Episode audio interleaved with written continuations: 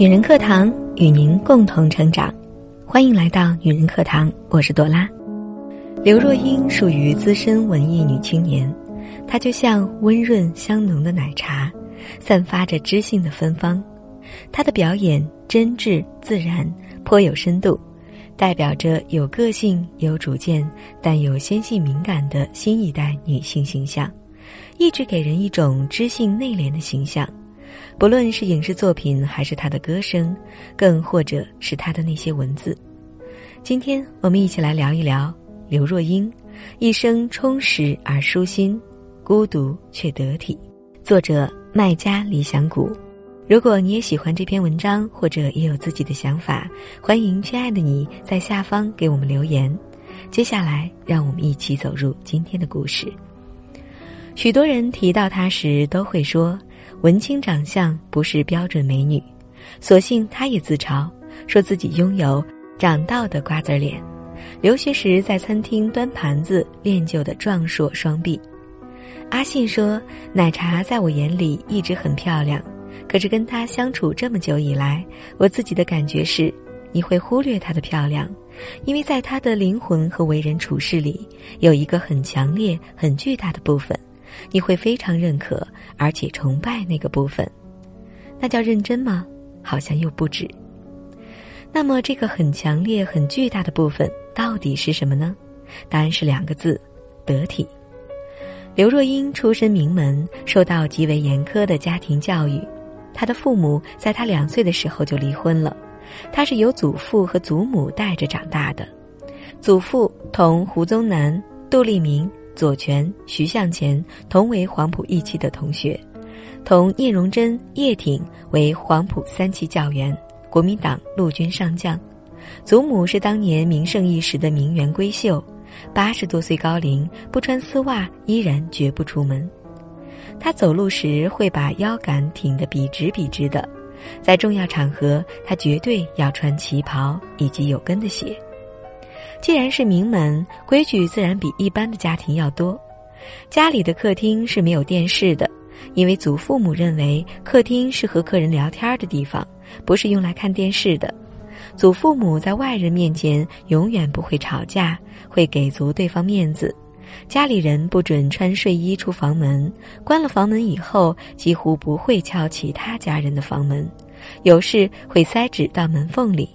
祖父的小纸条都是用毛笔写的，所有的一切都是为了两个字：得体。这是刘若英从小所接受的家庭教育。七岁那年，祖母带着她去学钢琴。年幼的刘若英问：“为什么要学钢琴呢？”祖母答：“如果有一天你老公不要你了，你还能有一技之长，可以养自己，养小孩儿。”当时的刘若英觉得很奇怪，自己竟然在连男人长什么样子都不太知道的年纪就要开始学习，他有可能会离开自己这一点。高中毕业后，他照着祖母给他规划的道路，远赴美国学习音乐和钢琴演奏。在幼时过惯了衣来伸手、饭来张口的生活的他，到了美国只有一盏台灯的小公寓里，刘若英从烧水。烧饭、洗衣的基本生活技能开始学起，几度因为各种困难哭到想要放弃。他打电话给祖父，说想放弃美国的学业回台湾。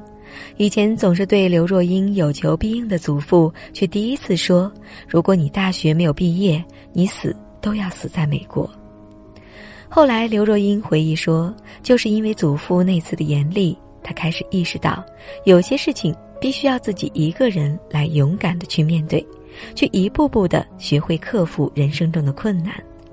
从美国读书回来以后，刘若英进入到了娱乐圈，她用心唱歌，没有华丽的歌唱技巧，全情的投入到音乐里。后来很爱很爱你，为爱痴狂，她总有一首歌能把你唱哭，因为她的真诚一定会打动你。她投入演戏。打磨每一个角色，用他认为最好的方式呈现出来。拍了很多作品，一直坚持着自己三点不漏的底线。他不搞绯闻，也不爱炒作，在娱乐圈里保持着自己低调的本色。他的低调背后是“得体”二字，是从良好的家庭教养以及对自我的严格要求里来的。刘若英是出了名的文艺女青年，她的祖父母是非常开明的一辈人，他们认为女子也要有才，从来不会因为刘若英是个女孩子就放松对她的教育。也正是在这样的环境下，刘若英从小就非常爱读书，并且家里也有足够多的藏书让她去读。刘若英的父亲也是个极爱看书的人，家里堆积如山的书放不下后，直接每天去书店看。现在爱上 iPad，每天拿着放大镜对着看，几次眼睛不舒服，劝了也不听。二零一五年，父亲八十七岁大寿的时候，刘若英送给父亲的礼物是一套书桌椅，因为那是父亲最常用的东西。尽管刘若英从小跟着祖父母生活，但父亲爱读书的习惯也间接地影响到了他。在刘若英的恩师陈升看来，刘若英是为数不多的爱读书的艺人。成名以后赚来的钱，刘若英总是会先买书，然后才会去买衣服。逛书店也是她特别爱干的一件事，往往不知觉就进去了，然后逛着逛着就买了一堆书出来。刘若英酷爱读书，也喜欢以文字来演绎一个生活中真实的自己。自二零零一年以来，刘若英先后出版了《一个人的 KTV》《下楼谈恋爱》。我想跟你走，我的不完美，我敢在你怀里孤独等多部作品，都在不同程度上受到读者的好评。刘若英曾在书中写道：“我们要坚强，我们不能让生命能量流失，因为我们是这样的固执而真心。”我写，因为我想诚实面对不完美的自己。写书就是靠近那从来无法形容却又时刻不能缺少的休戚与共的感觉。虽然他每次完成一篇作品，又或者是一本书，都会跟自己说再也不写了，可这个感情温婉细腻的女人，却从来没有放弃过用文字来书写内心的真实。只要我活着，就永远不会停止对写作的追求。无论是哪种方式，随笔、小说、邮件，甚至短信，我会一直一直写下去，绝不放弃。阅读和写作是刘若英一直在坚持做的两件事。阅读是与历史上的伟大灵魂交谈，借此把人类创造的精神财富占为己有；写作是与自己的灵魂交谈，借此把外在的生命经历转阅读和写作。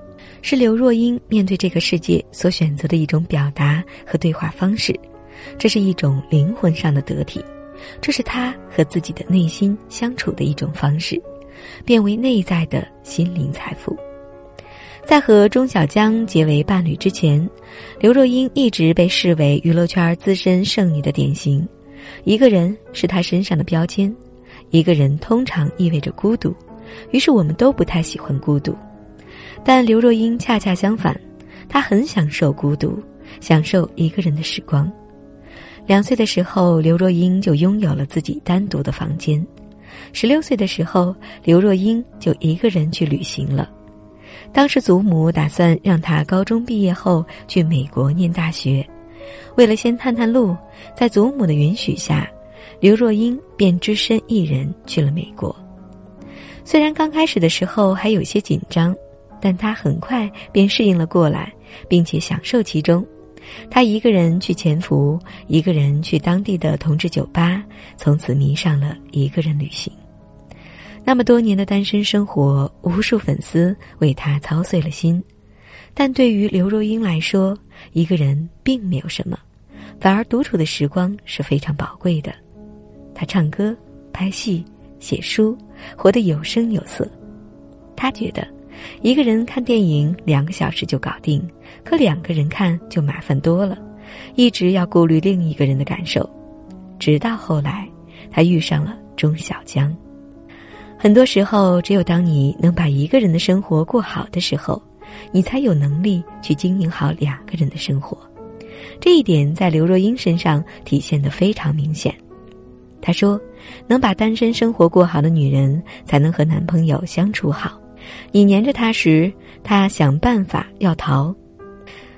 你把自己的生活和心灵都打理好，不依赖他，不试图套牢他，他就会对你产生好奇，就想和你待在一起，就想和你结婚。刘若英跟一般的女子很不一样，个性非常独立。婚后，这个爱自由、爱独处的双子座没有在家做全职太太，还是照常做着自己想做的事，尽量为自己腾出个人空间。他认为，真正成熟美好的关系是窝在爱人怀里孤独，即使两个人暂时无话可说也没有关系，可以静静地躺在对方怀里孤独。这是两个人相处互相信任的极致表现，也是最高境界。他的婚后生活是这样的：夫妻俩一起出门，去不同的电影院看不同的电影；两个人一起回家，进家门后一个往左，一个往右，因为两个人有各自独立的卧室和书房，只共用厨房和餐厅。独处的人是在凝望上帝的窗口。凝视上帝窗口的人不无聊，他很幸福。米兰昆德拉的这句话，刘若英应该深有体会。诚如他在书里所说：“我不会告诉你，生命是孤独的存在。”这种哲理的说法，因为它意味着自由，不需从众，可以自我，独处已经成为了他的一种生活方式。他的“我敢在你的怀里孤独”里有一句话。人的一生不是在争取自己的空间，就是在适应别人的空间。独处是将自己无限放大，相处则是尽可能的缩小，去适应别人空出来的位置。这两年，刘若英已经很少出现在我们的视线中，不知不觉间，她的儿子都已经两岁多了。但是刘若英依然还是那个喜欢独处的刘若英，一个人去书店，一个人去咖啡馆坐着发呆。在深夜的时候，安静的看书或者写书，她是过得那么充实而舒心，孤独却得体。她从容享受着独处的孤独，也把得体变成了自己人生的一个主角。好了，亲爱的姐妹们，这里是女人课堂，今天的文章就和您分享到这里。你有什么感想呢？刘若英是为数不多的爱读书的艺人，过得那么充实而舒心。孤独却得体，她从容享受着独处的孤独，也把得体变成了自己人生的一个主角。本期节目就是这些，也欢迎大家给我们提出您宝贵的意见和建议。想查看节目的文字稿，或者与我们取得更多的交流，欢迎您搜索我们的“女人课堂”微信公众号“女人课堂”四个字。当然，您还可以搜索 FM 幺三三二。添加关注就可以查看了。好了，亲爱的姐妹们，我是朵拉，我们下期节目再会。